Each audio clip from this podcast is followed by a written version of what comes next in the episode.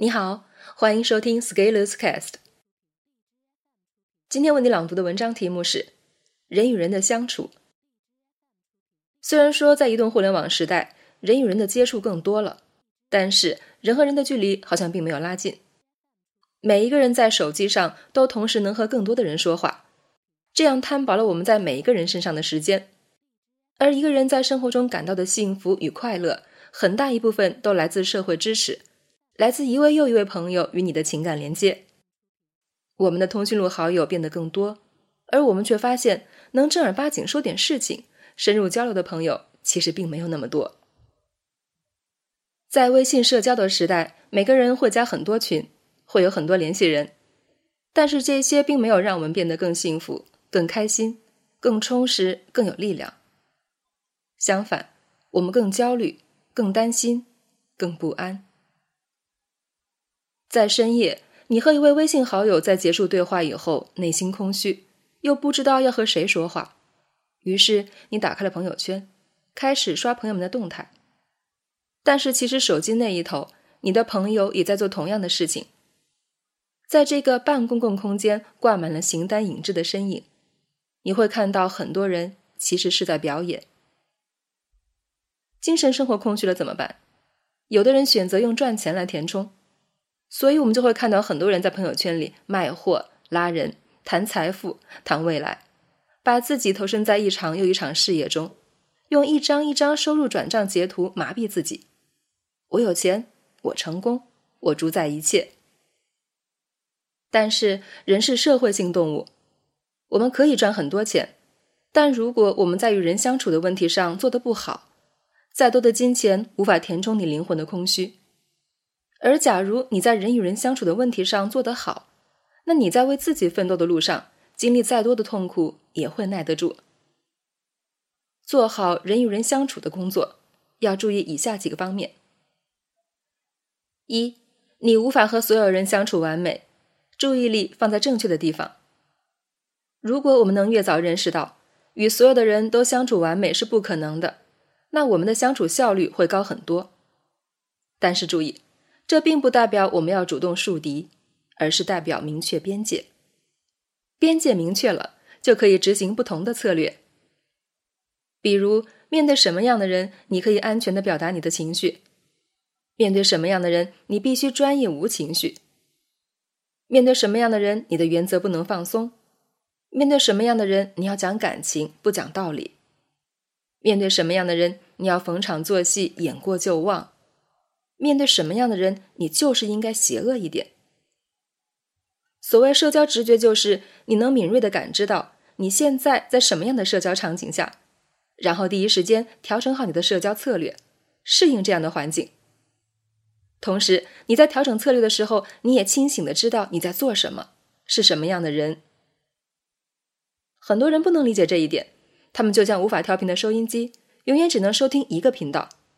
他们还认为。这叫坚持自己的原则，其实这就是把注意力放在了错误的地方。这不叫坚持自己的原则，这叫加速自己的淘汰。到什么山上唱什么歌，如果你不会唱歌，那就不要上山。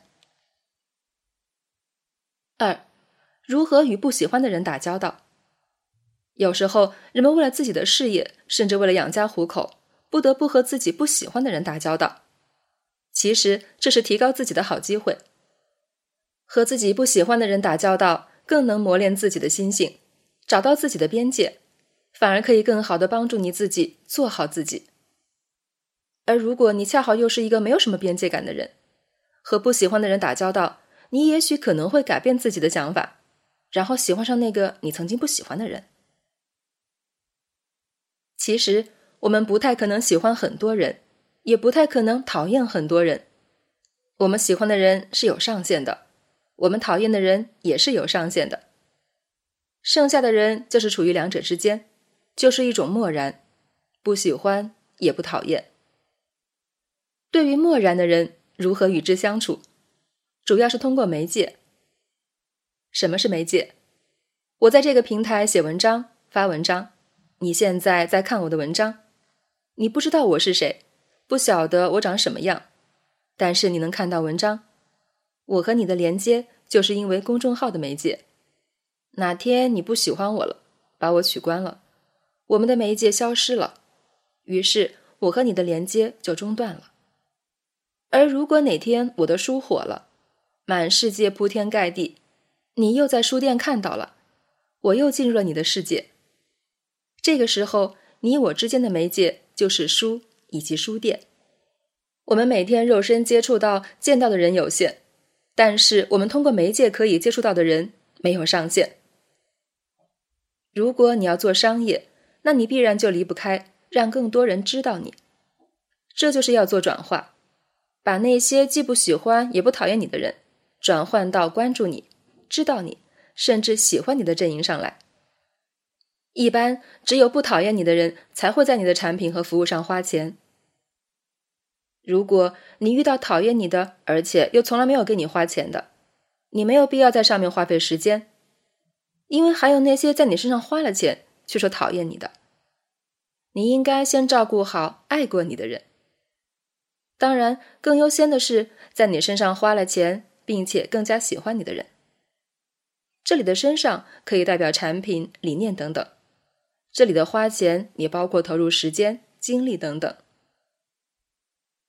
如果你看明白了这一点，你就会知道，人与人的相处其实有轻重缓急。那些为你投入更多的，值得你更多的回馈；而那些不投入却事儿多的，你要保持距离。等待机会拉黑或者转粉。当然，这里面还有一个重要的技术，就是营销。营销可以更快的帮你把那些处于中间状态的人团结到你的身边。营销就像人心的黑客技术，如果你掌握得好，你会在与人相处的问题上获得领先的优势。归根结底，营销其实是一门关心他人的学科。本文发表于二零一九年七月三十一日，公众号持续力。如果你喜欢这篇文章，欢迎搜索关注我们的公众号，也可以添加作者微信 e scalers 一起交流。咱们明天见。